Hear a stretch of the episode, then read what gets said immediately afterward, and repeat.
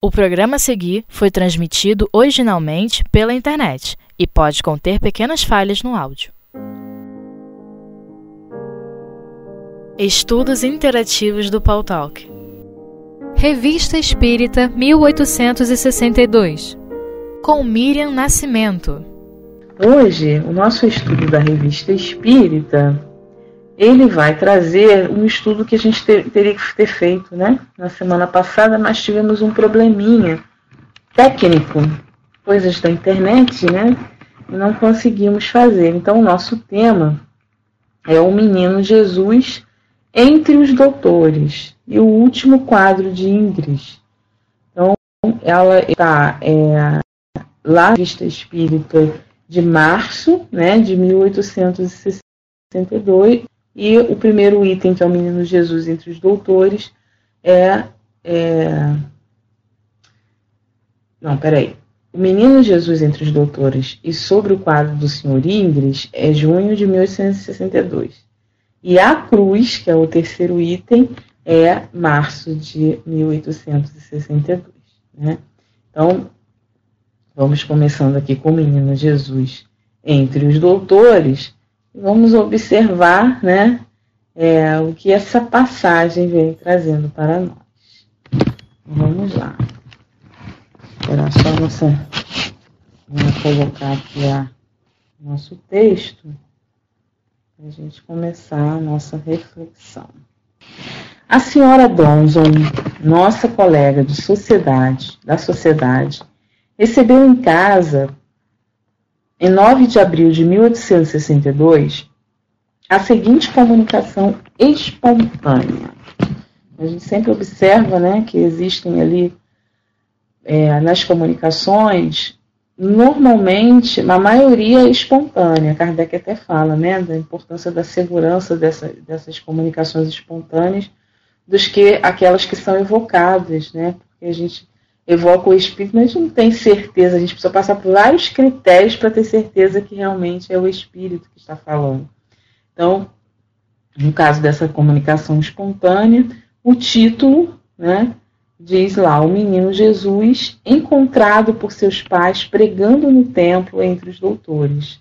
São Lucas Natividade. Vocês lembram dessa passagem, né? É uma das raras passagens onde mostra Jesus ainda menino, na pré-adolescência, na média ali de 12 anos, né? Jesus começando a interagir junto aos ensinamentos, né, com a sua essência moral, passando ali por toda uma é, uma cultura, né, daquela época em que os meninos, quando chegavam aos 12 anos, eles eram apresentados ao templo eles eram levados né, a todo esse ritual para serem apresentados às leis, ao templo. E Jesus acompanhava seus pais a uma festa, né, a uma grande comemoração. E só que no meio do caminho ele se perde, né? Ele se perde, na verdade ele fica no templo. E os pais, um, a, é, José achando que ele, ele estava com Maria, e Maria achando que ele estava com José. E aí, em determinado momento, eles dão falta de Jesus, né? Onde é que está Jesus? Achando que estava com algum familiar. E Jesus estava, então, no templo. Eles retornam e encontram Jesus pregando no templo entre os doutores, os doutores da lei, aqueles que dominavam o conhecimento daquelas leis. Né? Mas o que seria exatamente é, essa, essa pregação de Jesus? Né? Um menino que aos do... pode ir postando, tá, Nina? O menino que aos 12 anos, né, estava ali é, falando para. Vou perdendo aqui. Então ele vai falando da inspiração do artista, do Ingrid, né, que é um pintor, e como é que todo esse processo, ele questiona assim, como será que foi esse processo para esse pintor retratar um momento de Jesus tão importante? Hoje nós temos o registro fotográfico, né? No celular a gente registra tudo. Muito tempo atrás, antes da fotografia existir, as fotos eram as pinturas, né? O registro eram as pinturas, não existia, não é a, a foto, né? Como a gente tem hoje, os registros fotográficos. Então, Como é que foi esse quadro, que era um quadro que tinha assim uma luz própria, né? parecia ter uma luz própria. Então ele vai falar, tal é o motivo de um quadro inspirado a um dos maiores artistas.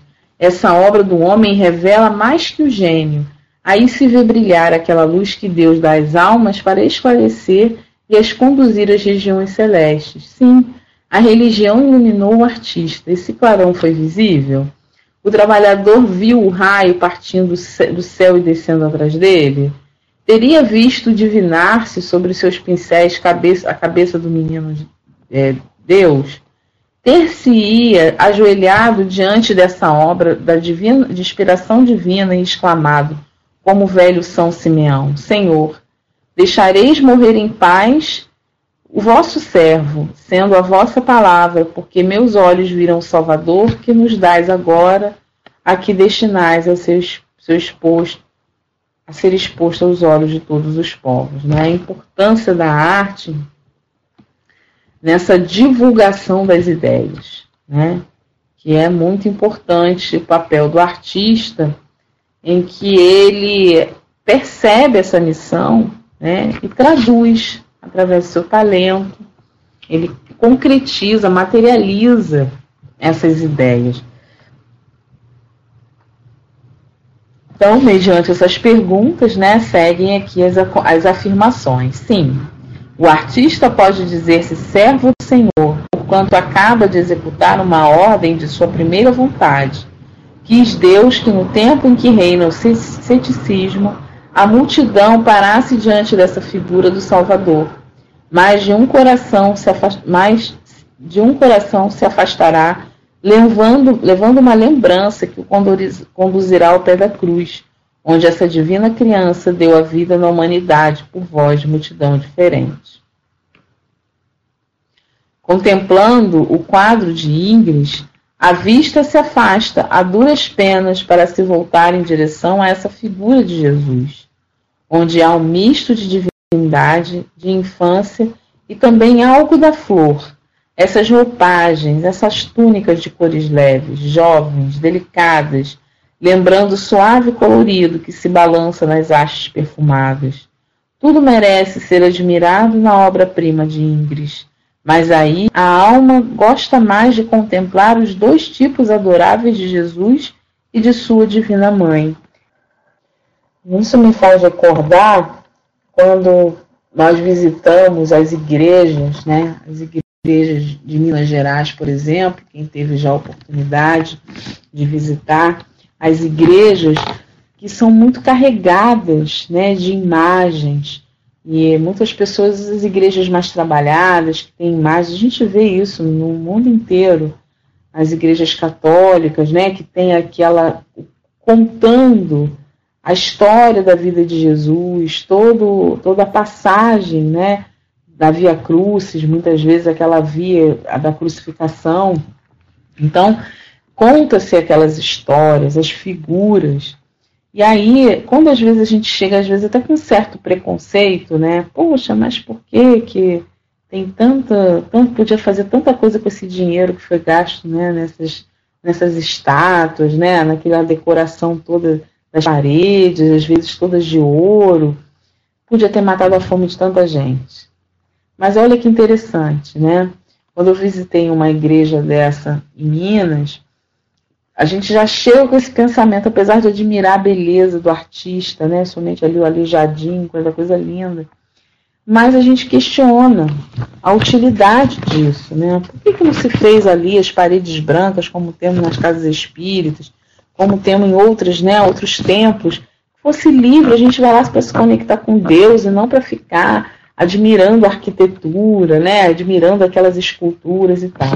Só que nós temos que entender o contexto dessas igrejas, né? o contexto, por exemplo, como estava esse, esse quadro foi apresentado, é, como objetivo de fazer essa conexão. A gente não pode ver essa conexão da mesma forma como nós nos conectamos. No momento que estamos nos conectando, para cada um é diferente. Então, as pessoas que frequentavam a igreja, nem todas sabiam ler. Nem todas conseguiam ler e acompanhar, por exemplo, a missa em latim. Então era um evento social, as famílias se reuniam, principalmente as famílias mais pobres, elas tinham um local na igreja para ficar, né? Os mais ricos ficavam mais perto do altar, porque ficavam mais perto de Jesus, de Deus, né? E aí, mesmo que eram, se fossem pessoas mal vistas, pessoas que tivessem lá crimes, né? Mas se elas tinham dinheiro, elas conseguiam ficar mais próximo de Jesus, pagavam, né, para ficar mais próximo de Jesus.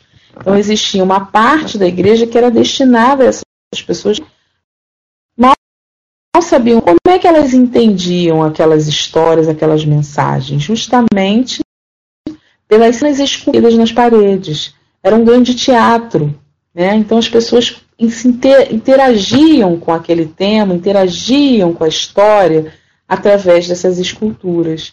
Então é isso que ele está falando. O quadro parece, né, que você está ali sendo acolhido pelo quadro. O quadro está te trazendo uma história.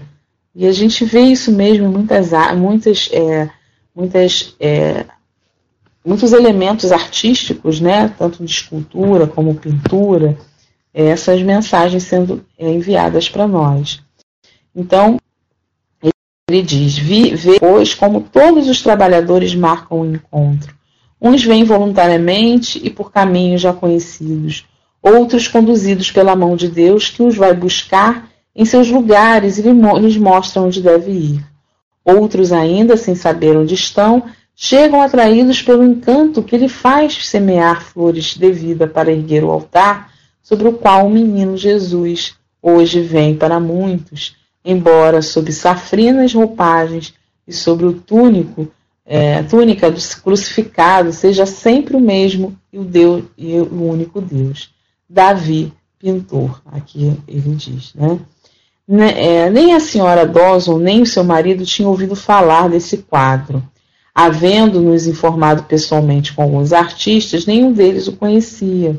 Começamos então a pensar numa mistificação. Olha que interessante, né? O meu espírito está narrando um quadro de um artista, né?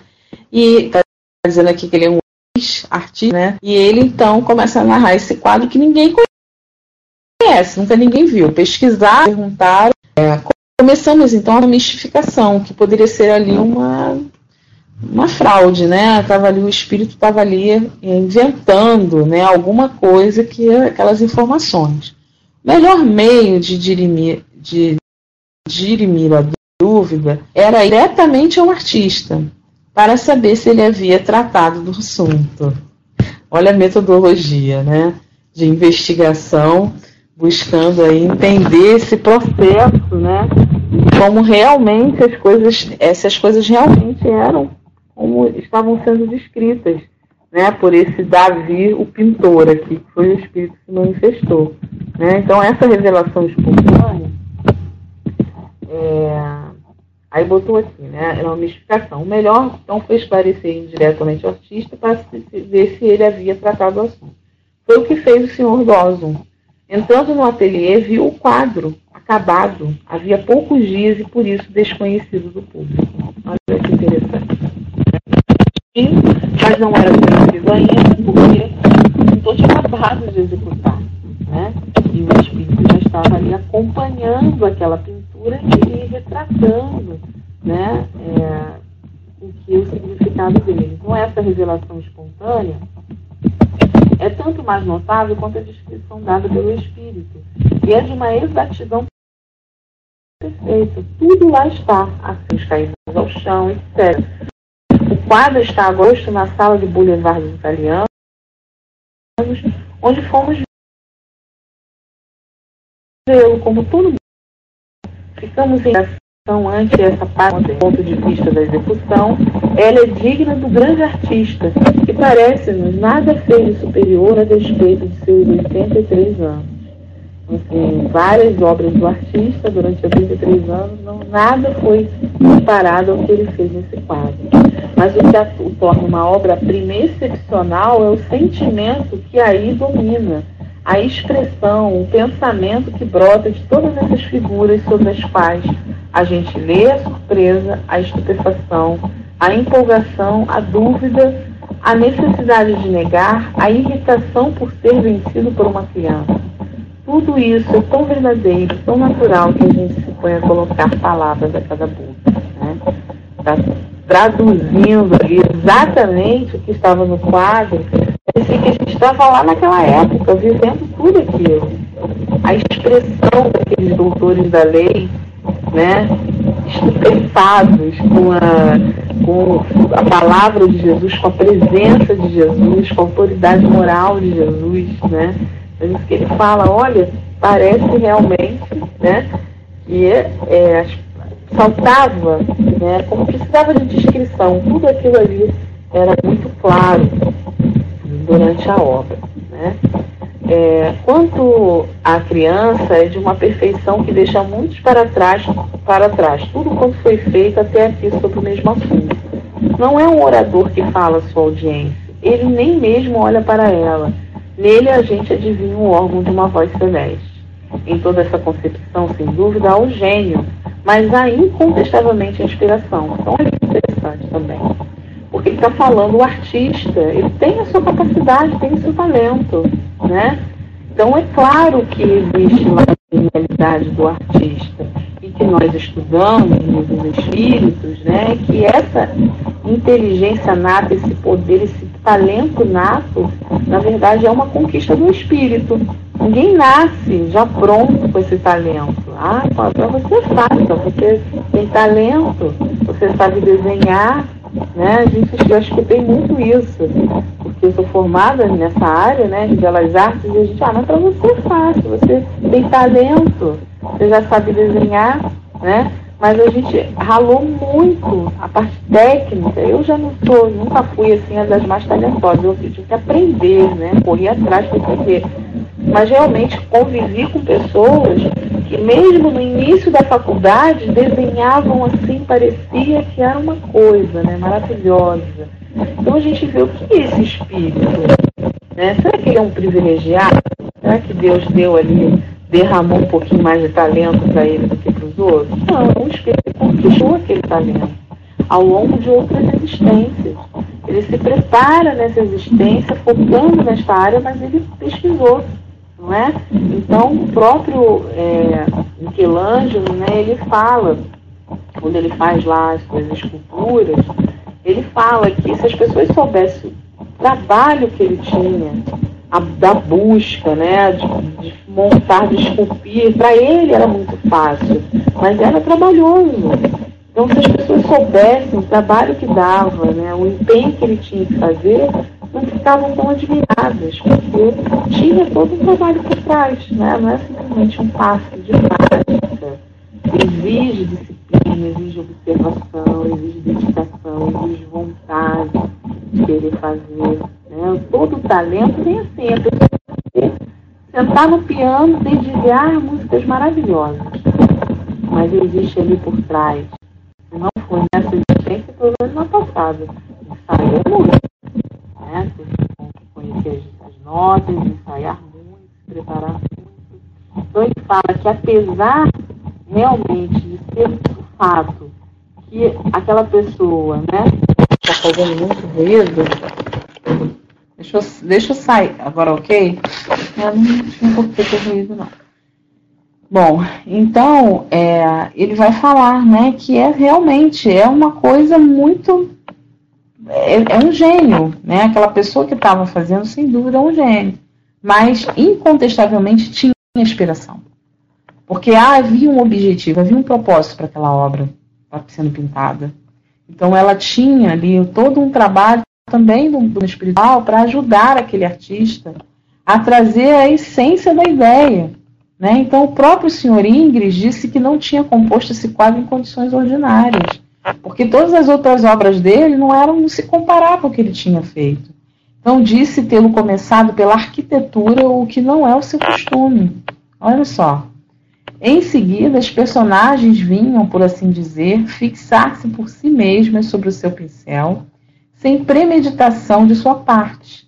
Temos motivos para pensar que esse trabalho se liga às coisas cuja chave teremos mais tarde, mas sabe sobre as quais devemos ainda guardar silêncio, sobre, como sobre muitas outras coisas. A gente estuda também no livro dos médios a questão da, da psicopictografia, né, que é a pintura mediúnica, ou pintura ali, o, o médium, né, sendo ferramenta para manifestação através da arte, mas muitas vezes aquele médium nem é artista, né, ele pinta tudo, mas ele não é artista.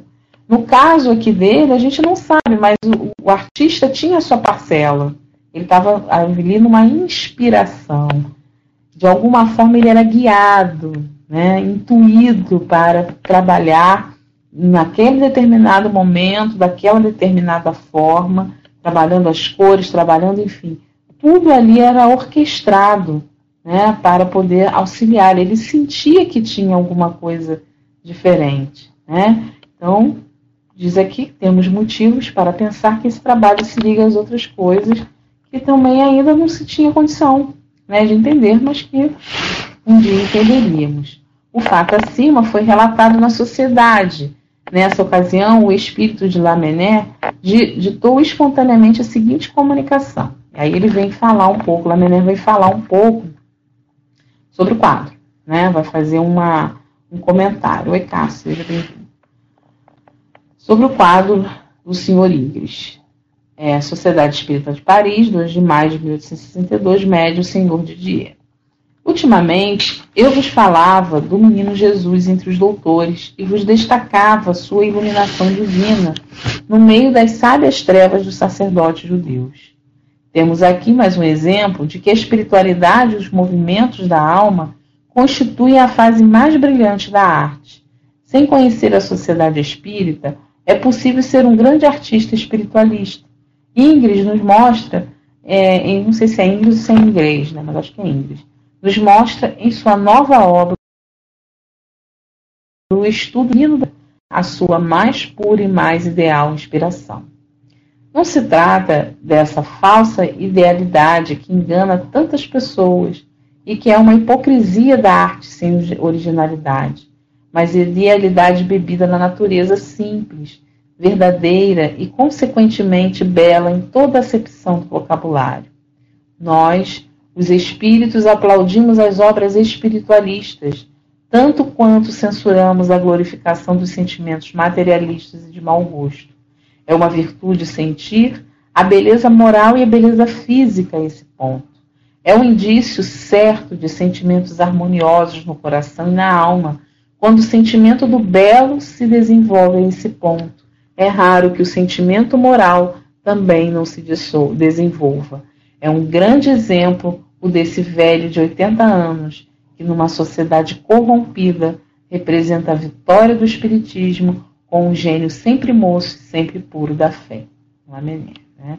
Então, é, o que bem o que Leon Denis fala sobre essa evolução da arte pagã para a arte cristã, né? O momento em que a gente vai é, as ideias vão se modificando e a arte vai retratando essas mudanças e vai nos inspirando a algo maior. Então eu lembro assim, muito, a gente está falando das pinturas, né? Mas eu lembro muito da questão, até da própria música. A música, que é um elemento assim hoje, né? Que a gente, a gente questiona assim, é arte, não é essa música, né? Um batuque e tal, aquela mesma nota. Mas eu lembro assim, quantas vezes nós é, cantamos algumas músicas que falavam de ciúme, falava de possessão, né? se eu, eu estou com você, mas pensando em outra pessoa, né? É, de abandono, de raiva, de vingança, de não perdoar o outro. E nós nos identificávamos tanto com aquela música, porque falava, a gente falava, nossa, essa música foi feita para mim que a gente cantava, né, com aquela vontade, porque tinha tudo a ver com o que a gente estava sentindo. E aí, quando a gente evolui nesses sentimentos, a gente escuta essa música, essa música já não faz mais sentido para nós. Né? Porque ela já não fala, não está falando mais daquilo que a gente quer ver. A gente já passou dessa fase.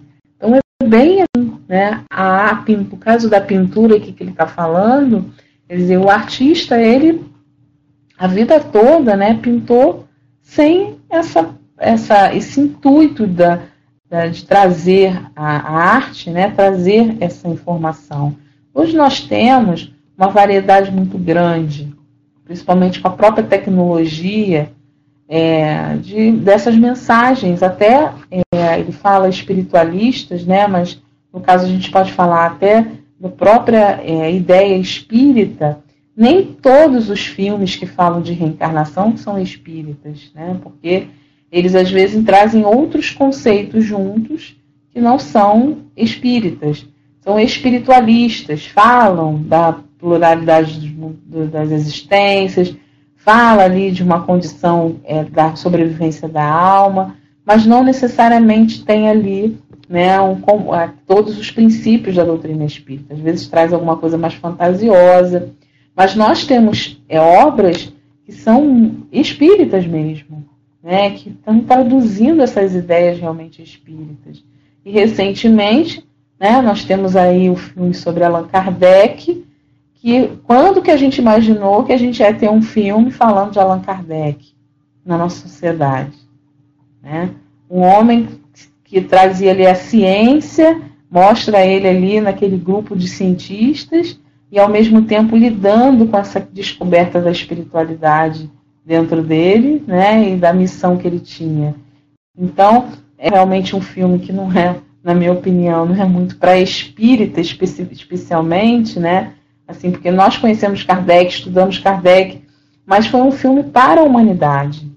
Foi um filme, não foi um filme exclusivo para espíritas, foi um filme para a humanidade, para apresentar essas ideias, né, para o mundo, independente de quem seja, de quem no que você acredita, estava ali uma história, uma biografia, né, de um homem que estudava fenômenos, enfim, que estudava é, questões que iam além daquilo que a gente enxergava no mundo, né? mostrando ali as dificuldades, as conquistas. Né? Então, é, é muito interessante o quanto que atualmente a gente tem tido esse material, né? porque a própria pintura mediúnica, ela vem dizer o quê? É só para ficar lá mostrando Van Gogh, Picasso pintando, Tarsila do Amaral. Não. É para mostrar, através desses artistas que têm a sua marca, em que você se identifica, você olha para aquele quadro e você diz, foi fulano que pintou. Né? Dizer, eles voltam para dizer o quê? Que existe algo além da morte do corpo físico. E continuam nas suas obras passando beleza. E o que, que Leon Denis fala? O belo né, deve existir junto com o bom. Né? O belo precisa vir junto com o bom. Então, a, coisa, aqui, a mensagem boa né, transforma essa beleza numa beleza menos perecível, uma beleza que traz paz, né, que traz realmente inspiração. É, aí, já que comenta né, da neutralidade do filme, né, que é muito importante, né? E que realmente chama essa questão da curiosidade, né? Mas para uma coisa muito mais ampla, para pessoas né, de, de, todo, de todas, as, de todas as, as frentes, né? Então não é uma coisa algo exclusiva dos espíritas. Não foi feito, eu pelo menos tenho essa opinião, né, que não foi feito para os espíritas somente, né? Foi feito para todos, para que todos conhecessem né, é, o Espiritismo. Bom, então, encerramos aqui essa colocação né, sobre o quadro de Ingres. E agora, o que nós temos aqui é esse item da cruz, né? Que são meditações filosóficas, a gente encerrar, meditações filosóficas e religiosas ditadas pelo Espírito Lamennais na Sociedade Espírita de Paris, pelo Didier, em que ele cita aqui o título A Cruz. Vamos ver o que, que o Espírito fala para nós. Em meio às revoluções humanas, em meio a todos os distúrbios, a todas as irrupções de pensamento, eleva-se uma cruz simples, fixada no altar de pedra. Gente, a gente está vivendo ainda, né? Esses distúrbios, irrupções do pensamento. E aí se eleva uma cruz alta e simples fixada no altar de pedra. Um jovenzinho esculpido na pedra tem nas mãos uma bandeirola, sobre a qual se lê a palavra simplicitas, filantropos, filósofos, deístas e poetas. Vinde ler a contemplar essa palavra. É todo o evangelho, toda a explicação do, do cristianismo. Filantropos não inventem filantropia. Não existe, é, não existe, não, não existe, existe senão a caridade. É, filósofos, não inventeis uma sabedoria, só há uma. Deístas, não inventeis um Deus, só existe um. Poetas, não perturbem o coração do, do homem. Então, ele traz aqui uma, uma, uma fala né, de, de, do cuidado que a gente deve ter, assim, da observância dessas ideias que são trazidas muitas vezes com esse perfil materialista. Né? Filantropos quereis quebradeiras materiais que mantêm cativa a humanidade. Filósofos, elevais panteões, poetas, idealizais o fanatismo. Para trás, sois deste mundo e o Cristo disse: Meu reino não é deste mundo. Quer dizer, não é que a, a filosofia, né, é, e aqueles que estão imbuídos dos trabalhos que envolvem o bem, que eles não, não, não têm sua importância. Tem a sua importância. Mas quando o pensamento cai somente sobre essa realidade material, a gente vê a diferença que é né, para a realidade espiritual. Então ele diz: Meu reino não é deste mundo. Ó, oh, sois por demais desse mundo de lama, para compreenderdes essas sublimes palavras. Então a gente vê, assim, às vezes, certas ideias e colocações que são disseminadas, às vezes até como se fosse algo elevado, mas na verdade, no fundo, no fundo, né, traz uma preocupação excessiva com a matéria, com o dinheiro que se perde, né, com aquilo que nos é prejudicado no bolso, que nos foi furtado, nos foi roubado, com medo da morte pela violência.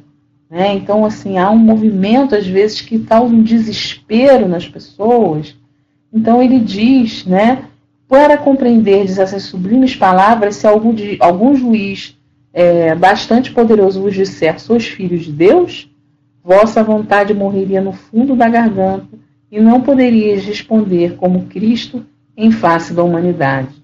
Vós os dissestes, vós todos sois deuses. Quando a língua de fogo desce sobre as vossas cabeças e penetra em vossos corações, sois todos deuses, quando perfume da caridade. Mas sois filhos do mundo quando contemplais os sofrimentos atuais da humanidade e não pensais em seu futuro divino. Homem, que aquela palavra seja lida pelo teu coração e não por teus olhos de carne, o Cristo não erigiu um panteão, ergueu uma cruz. Né? Fala dessa questão, às vezes, das aparências, né? da preocupação com o templo em si, com a ideia da materialidade, quanto nós, claro, vivemos na matéria, temos que ter, pela lei de conservação, nosso cuidado. Né? Vivemos na matéria, mas não somos, não pertencemos a ela. E muitas vezes nos discursos são priorizados, é priorizado isso. Né? O seu equilíbrio espiritual depende da sua fortuna, depende do seu, do seu sucesso, da sua prosperidade. Né? Então, essa é a reflexão que a Mener vem trazer. É, em que direcionamento está sendo dado os debates, as discussões, né? a forma como a gente filosofa sobre a vida, para onde vamos, de onde viemos, o que estamos fazendo aqui, em que direção estamos tomando. Né? Há quantos séculos direcionamos para, é, às vezes, a visão única da matéria e ainda sofremos com isso. Né? Então, cada vez mais o homem se pergunta: por quê? Por que, que isso acontece? Por que, que a gente sofre tanto? Por que tem sofrimento no mundo? Né? Por que, que as coisas estão acontecendo? Então, buscar por trás, buscar a causa. Nós ainda investimos muito nos efeitos, né? mas é preciso que a gente invista nas causas. O que, que traz, na verdade, é, o que causa tudo isso? Né? Algumas questões, claro, a gente ainda não consegue compreender essas causas, mas a gente sabe que existe, porque todo efeito tem uma causa.